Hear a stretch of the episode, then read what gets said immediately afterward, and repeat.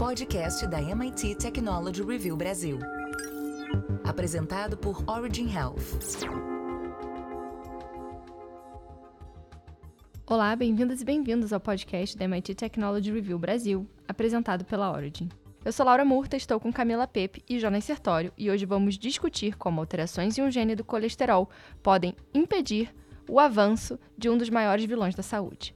Como pano de fundo da nossa discussão, temos o caso de um voluntário na Nova Zelândia que foi a primeira pessoa a passar por uma edição de DNA para baixar os níveis de colesterol, um passo que pode prenunciar o amplo uso dessa técnica na prevenção de doenças cardiovasculares. Faça parte da comunidade MIT Technology Review Brasil e assine nosso conteúdo em mittechreview.com.br barra assine.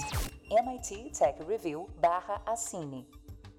Então, Camila, como é que esse experimento está se desdobrando e qual é o impacto dessa nova terapia justamente nesse cenário das doenças cardiovasculares? O experimento é parte de um ensaio clínico realizado pela empresa americana de biotecnologia Verve Therapeutics. Ele envolve injetar uma versão do CRISPR, que é uma ferramenta de edição genética, com o intuito de modificar uma única letra de DNA nas células do fígado do paciente. De acordo com a empresa, essa pequena edição deveria ser o suficiente para baixar permanentemente os níveis de colesterol ruim, o LDL o paciente tinha um risco hereditário de ter um colesterol extremamente elevado e já sofria de doença cardíaca.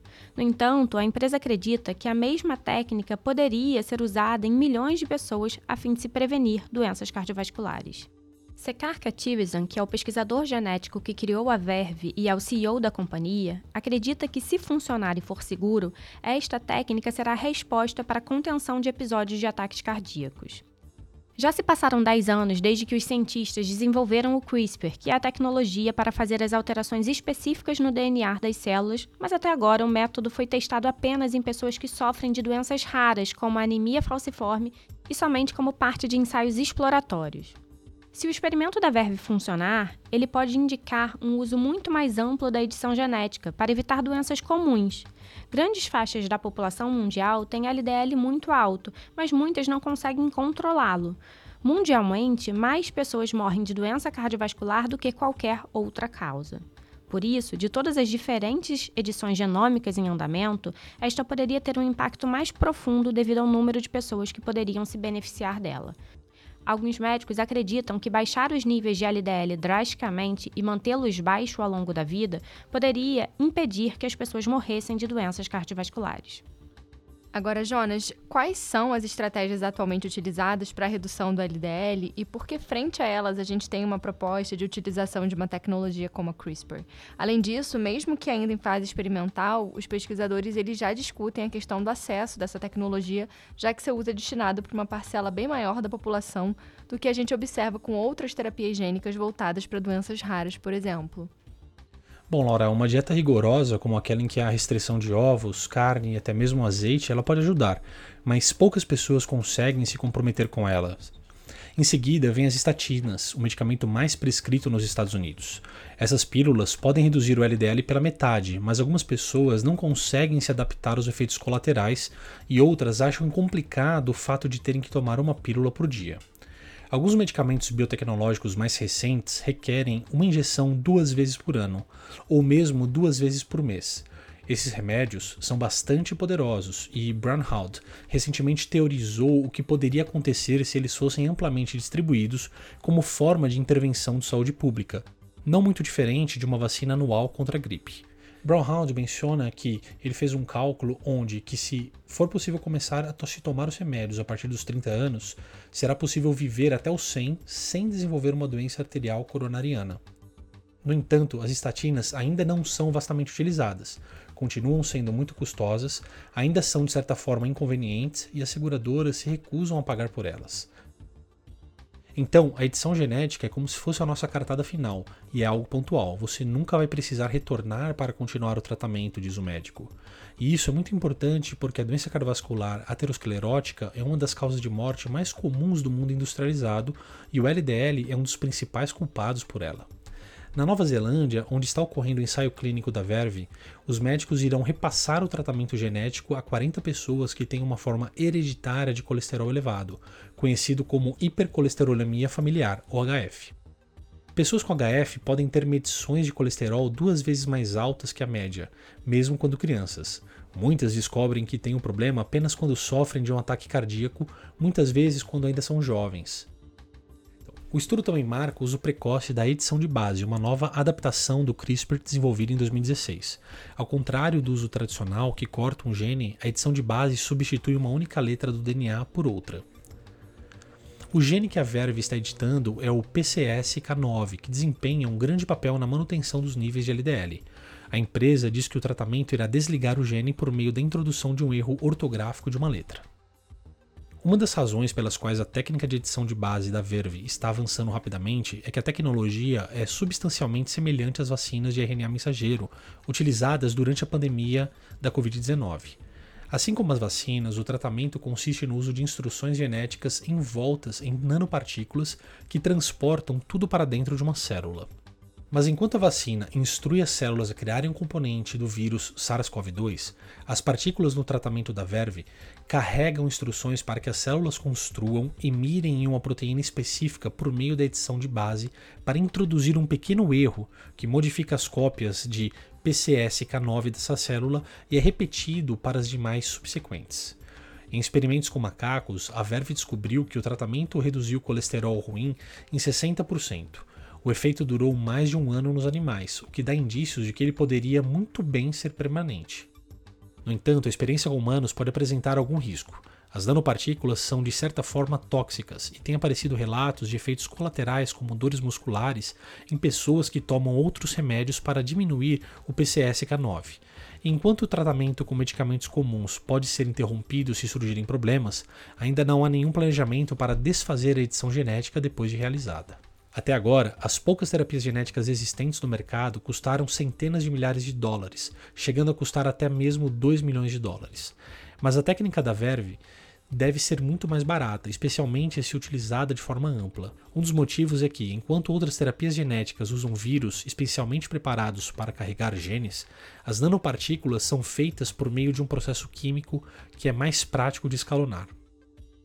De acordo com um especialista em edição genética da Universidade da Pensilvânia, um dos cofundadores da Verve, a pandemia e a necessidade emergente de vacinas criaram uma capacidade de fabricação em larga escala. Essa capacidade pode ser facilmente reaproveitada para a terapia genética, e é claro que a capacidade abundante significa menores preços. Outros especialistas estão pensando em doses de reforço caso a primeira rodada de edição dos genes não seja definitiva, ou para eliminar outros genes do colesterol e aprofundar os efeitos sobre a taxa de LDL. O fato da principal causa de morte no mundo ser também o principal problema que a edição genética pode solucionar é um golpe de sorte para os fundadores da Verve. Katzeran, que toma estatina para manter seus níveis de LDL baixos, diz que acha que a edição genética do colesterol tem o potencial de ser um tratamento para estender a vida dos indivíduos. De acordo com ele, a causa número um da mortalidade mundial é o ataque cardíaco, se você der um remédio capaz de fazer com que os ataques cardíacos sejam evitados, as pessoas vão viver mais tempo. E hoje o nosso entrevistado é o médico Dr. Raul Santos, pesquisador da Organização de Pesquisa Acadêmica do Einstein e professor de cardiologia da Faculdade de Medicina da USP. Bem-vindo, Dr. Raul. Obrigado, é um prazer estar com vocês. Então, para a gente começar, eu queria te perguntar, né, como esse desenvolvimento de terapias para edição de gene, como foi testado no, no case que a gente trouxe do artigo, pode revolucionar o tratamento do colesterol alto e também a prevenção de doença cardiovascular, pensando também nesse histórico que a gente é, pode observar daqui para frente. Bom, assim, a gente não tem dúvida que a redução do colesterol por intermédio de, de fármacos reduz o risco de problemas cardiovasculares, né? E foi uma terapia que revolucionou a cardiologia nos últimos 30 anos. Né? A gente vive antes e depois das estatinas, uh, e depois, claro, obviamente as evoluções, né? principalmente agora os inibidores de PCSK9, que são anticorpos monoclonais que se ligam a PCSK9 circulante, que reduz o LDL de uma forma bastante robusta. E mais recentemente também o pequeno RNA de interferência, né, que é uma maneira que, em vez de você ligar o que está circulando, é você bloquear a produção pelo fígado. Mas todas essas terapias são terapias farmacológicas, né?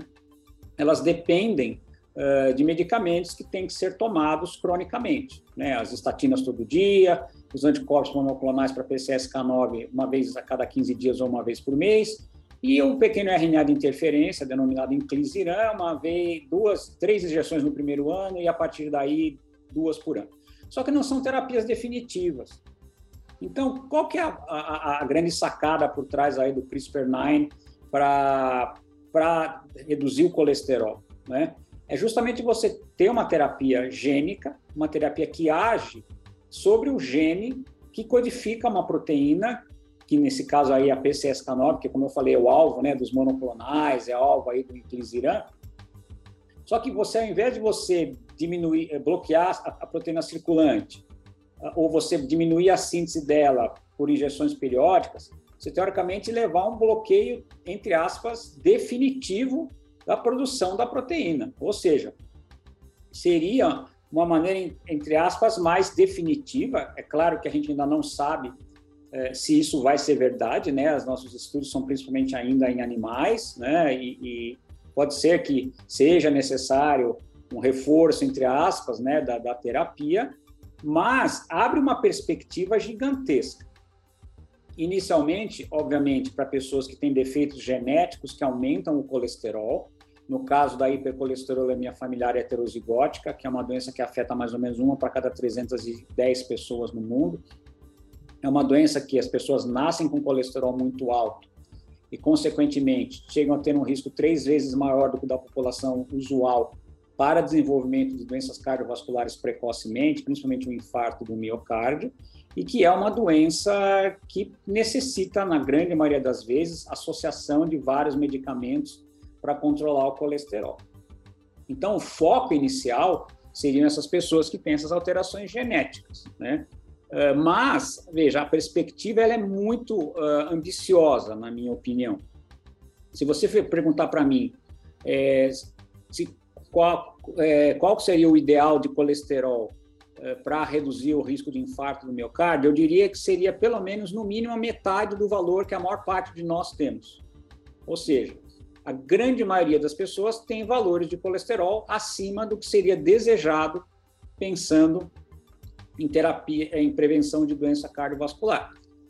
E isso significaria que a gente teria que dar remédio para colesterol para a população toda, né? E não é bem assim que a coisa funciona, né? Mas uh, vamos dizer que se a gente tivesse uma terapia que fosse ficar segura e, e que fosse, vamos dizer entre aspas, definitiva, a gente facilitaria muito as nossas potencialidades de prevenir as doenças cardiovasculares. É importante lembrar um em cada três de nós irá morrer de doenças cardiovasculares e que o colesterol alto do sangue, e aí, claro, quando eu estou falando da hipercolesterolemia familiar, estou falando de colesterol muito alto, mas para a maior parte de nós, eu vou dizer que o nosso colesterol é alto porque ele é inadequado, considerando a necessidade que a gente teria, uh, teria que ser tratado, né? E talvez assim uma das grandes dificuldades que a gente tenha é justamente a adesão aos tratamentos, né? Então, terapias definitivas, terapias de longuíssima duração, poderiam ter um papel muito importante, não só para as pessoas que têm defeitos genéticos que estão associados a valores muito altos de colesterol, mas para a maior parte de nós. Né? E que uh, essa possibilidade, se ela vir a, a, a ter sucesso, ela vai resolver a vida de muita gente. Legal.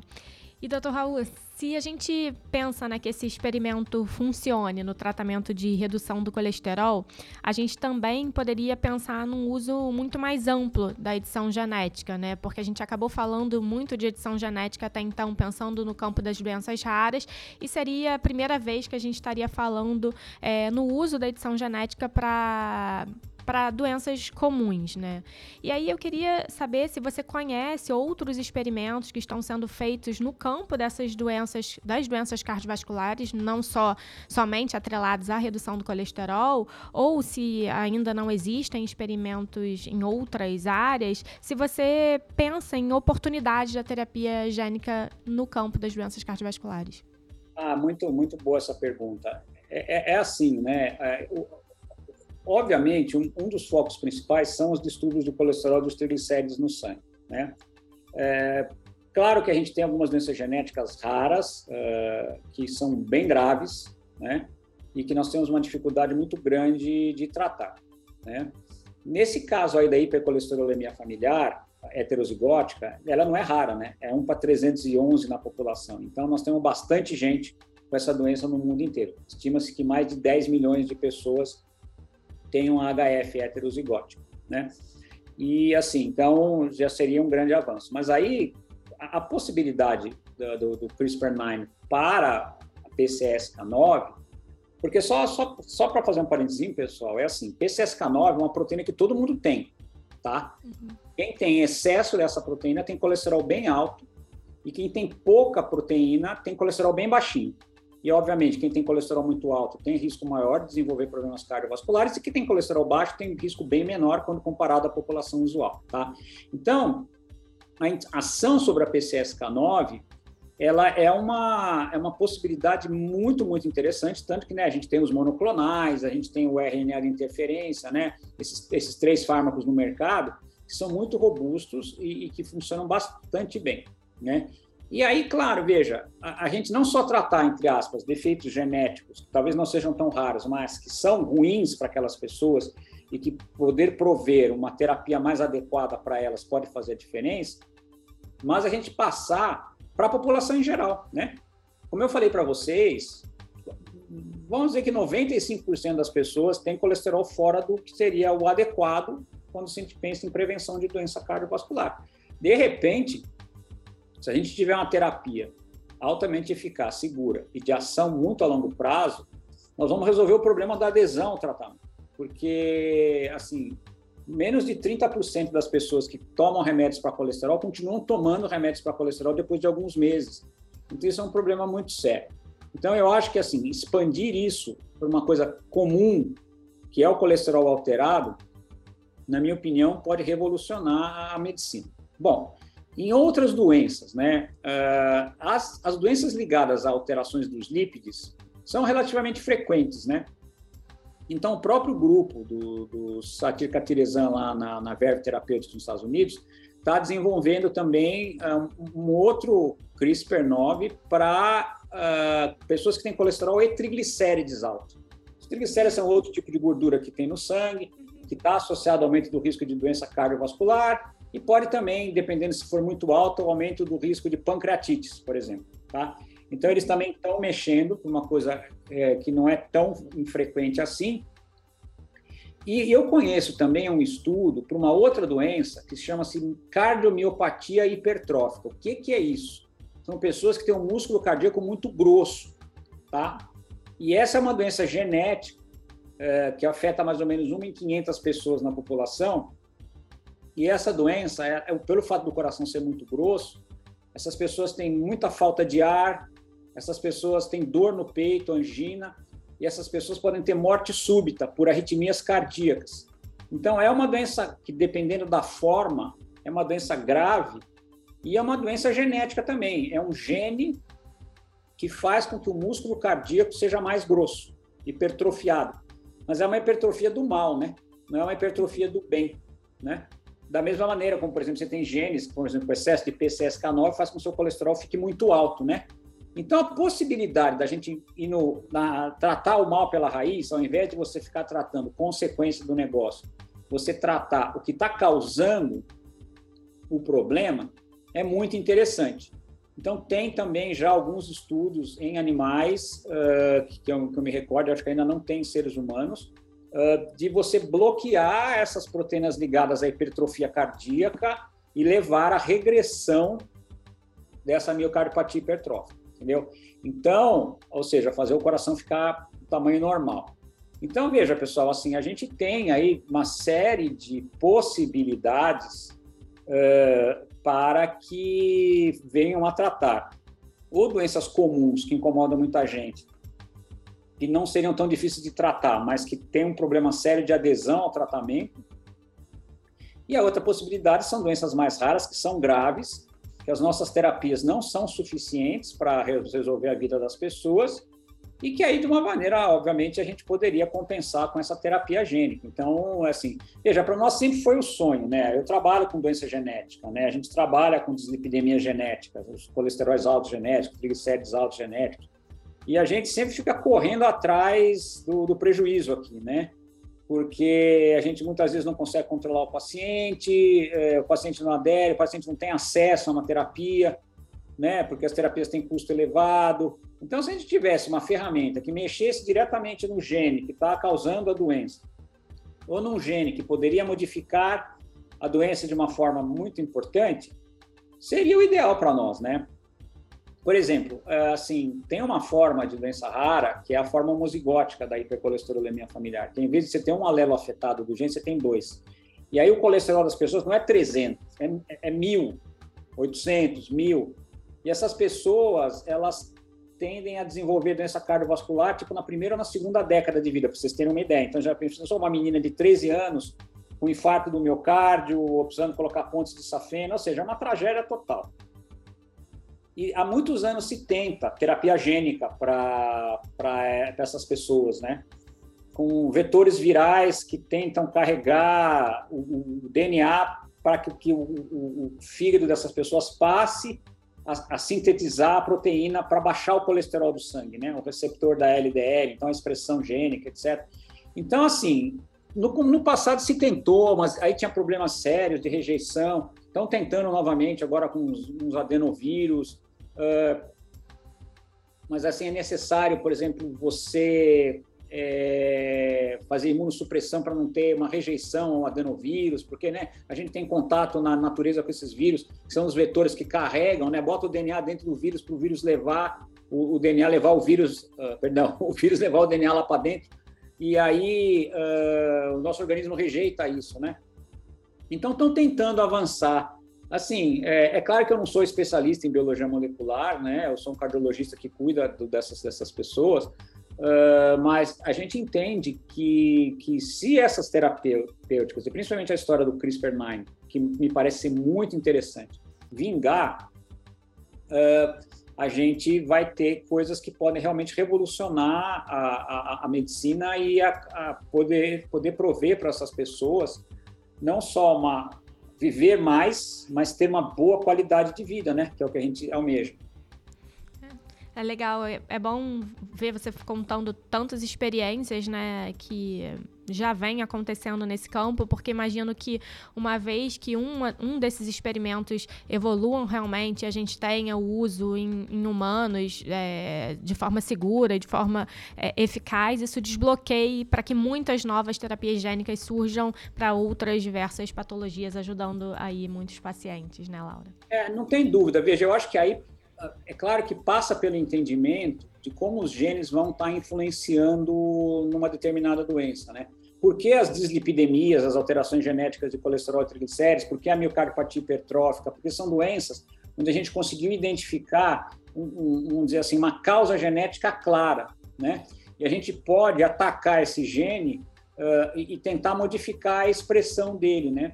Evitar com que ele fique se manifestando e dê essas consequências é, ruins para o organismo. Agora, tem doenças, pessoal, que é muito mais complicado, né? Por exemplo, hipertensão arterial. Ela é uma doença que até hoje você não sabe qual é o gene. É uma doença provavelmente que tem vários genes que estão agindo, misturado com estilo de vida inadequado, com obesidade, com uma dieta rica em, sei lá, em sódio. Então, tem doenças, é, por exemplo, outra doença também que é super complicada, diabetes tipo 2, né? Que é uma doença também poligênica, misturado com, com meio estilo de vida, dieta, blá, blá, blá. Então, quando você tem as doenças você tem várias, várias causas, aí o negócio fica um pouco mais encardido aí, né? Fica um pouco mais difícil é, da gente conseguir tratar com uma terapia gênica. Então, eu vejo que ainda a gente ainda tem umas certas limitações e por isso que eu acho que essas coisas vão começar com as doenças mais raras, genéticas, onde se identifica exatamente, já se identificou a causa dela, né? E aí você vai tentar, ao invés de tratar as consequências, tentar mexer com a causa e ver se você consegue bloquear a doença, né? E agora, doutor Raul, falando um pouco da questão da segurança, você até trouxe isso já com a questão do adenovírus, por exemplo, é, porque o experimento ele falou de, de alguns eventos adversos, né? E quando a gente está falando de medicamento, a gente pode interromper o tratamento, mas não tem nenhum planejamento para desfazer essa edição genética depois que ela é realizada. Como é que você vê essa questão da segurança? Isso é uma barreira de acesso para essas tecnologias? É, Com certeza, veja, eu acho que a segurança é, é o número um, né? É, tanto que, por exemplo, eu me lembro quando começou o tratamento, esse tratamento de vetores virais para as formas muito graves de hipercolesterolemia, houve até óbito, né? Então, uh, isso, isso é uma coisa muito, muito complexa. Uh, e, e, realmente, quando você está falando numa, terapia que vai bloquear um gene não sei se vai ser para sempre, gente, eles não sabem também, né? Eles não têm ideia ainda de quanto tempo durará, teoricamente, essa supressão uh, do gene aí da, do colesterol, né? Da PCSK9. Então, mas vamos dizer que bloqueia por resto da vida, tá? E, de repente, uh, isso vai desencadear um evento adverso que não seria bom para aquela pessoa. Como é que faz isso, então? Veja, então, isso é uma possível limitação. Aí, como é que os caras tendem a, a, chegar, tipo assim, não, olha, eu acho que eu tenho quase certeza, não vou jurar por Deus, mas eu tenho quase certeza, por isso nós temos que fazer estudos, né? Que essa terapia será segura. Uma maneira que a gente tem de fazer isso é você estudar as pessoas que a natureza fez com que essas proteínas sejam menos expressas. Então, por exemplo, quando eu estou falando da PCSK9, eu sei que quem tem excesso de PCSK9 no sangue, porque um gene fez com que essa pessoa tivesse excesso de PCSK9, tem colesterol mais alto, tem maior risco de problemas cardiovasculares.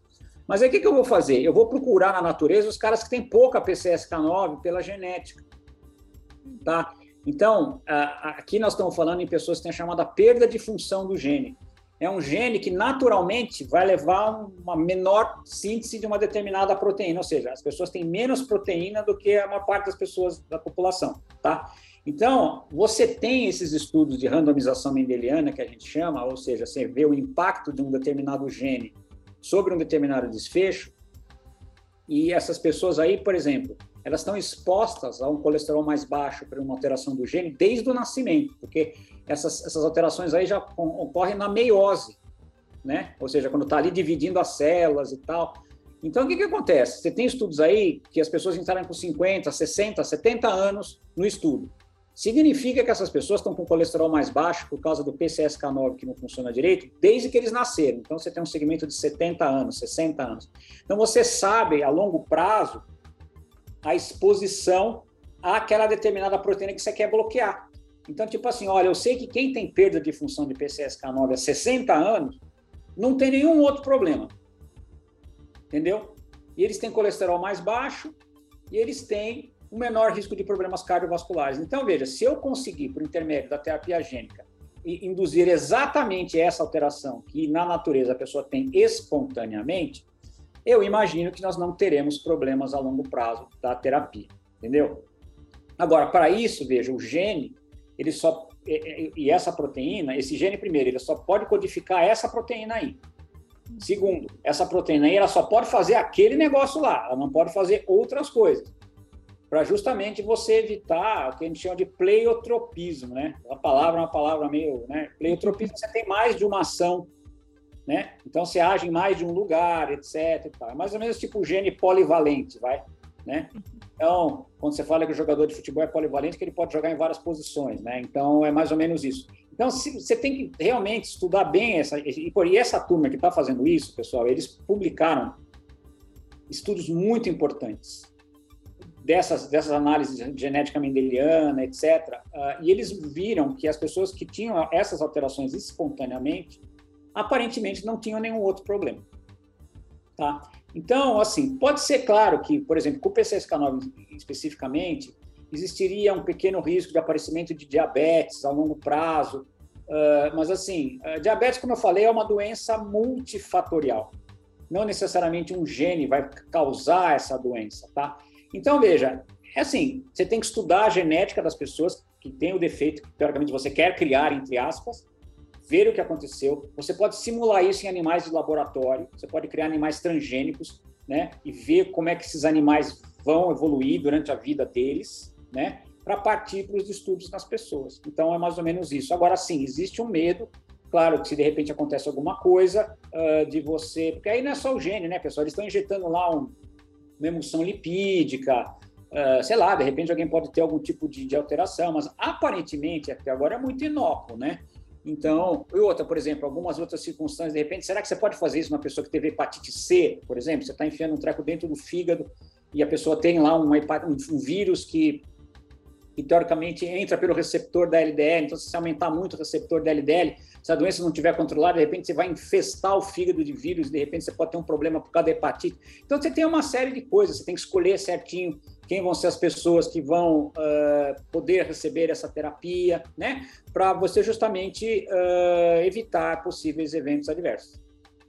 E doutor Raul, a gente falou aqui, você trouxe já essa questão da limitação relacionada à segurança, né? Mas outra limitação que pode acontecer é relacionada ao custo, né? A gente fala bastante de terapia gênica aqui nos nossos episódios. É, voltadas muitas vezes para doenças raras e a gente sabe que o custo dessas terapias são muito altos.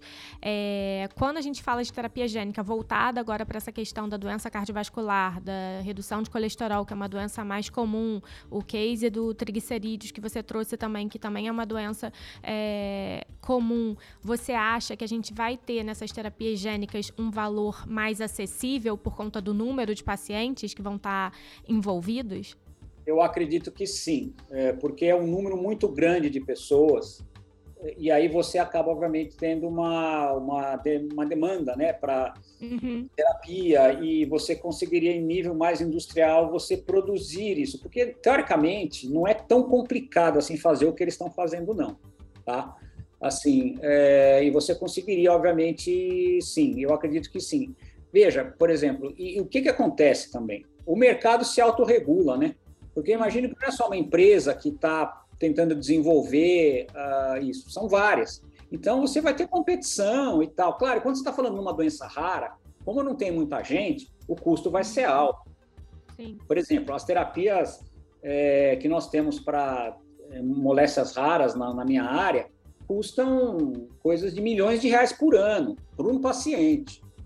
Pensa só com milhões, de, sei lá, com um milhão de reais, o que, que você consegue fazer em vacina, remédio para pressão, remédio para diabetes, né? Você vai estar, vai tá, eh, teoricamente, deixando de gastar um montão de gente para uma pessoa. É claro que, veja, eu entendo o ponto de vista dessa pessoa e eu entendo o ponto de vista da família dessa pessoa, porque a gente trata com essas pessoas e a gente sabe o sofrimento que tudo isso causa, né? Mas, assim, quando é uma doença mais frequente, eu acredito que sim, eu acredito que você vai conseguir ter um acesso maior a essas terapias e eu acho que a competição vai fazer com que essas terapias com o tempo vão se barateando. É, doutor Raul, queria agradecer a sua participação aqui no podcast. É muito legal ouvir também essa possibilidade né, do uso das terapias gênicas. Aqui você trouxe o exemplo do RNA de interferência também, que não é um assunto muito falado aqui. A gente acaba falando muito da CRISPR, por exemplo. É, foi, foi ótimo esse bate-papo e espero que você possa voltar aqui para a gente conversar mais. Prazer foi meu, obrigado Raul, Foi ótimo. E antes de encerrar, eu queria te convidar para entrar na nossa comunidade em mittechreview.com.br barra cine para conhecer os nossos planos. Aproveitando também para lembrar que a nossa nova edição, que tem como tema entretenimento, já está disponível para os nossos assinantes. Semana que vem tem mais um episódio e eu espero você. Até lá! Você ouviu o podcast da MIT Technology Review Brasil. Apresentado por Origin Health. A maior publicação de tecnologia do mundo agora está no Brasil.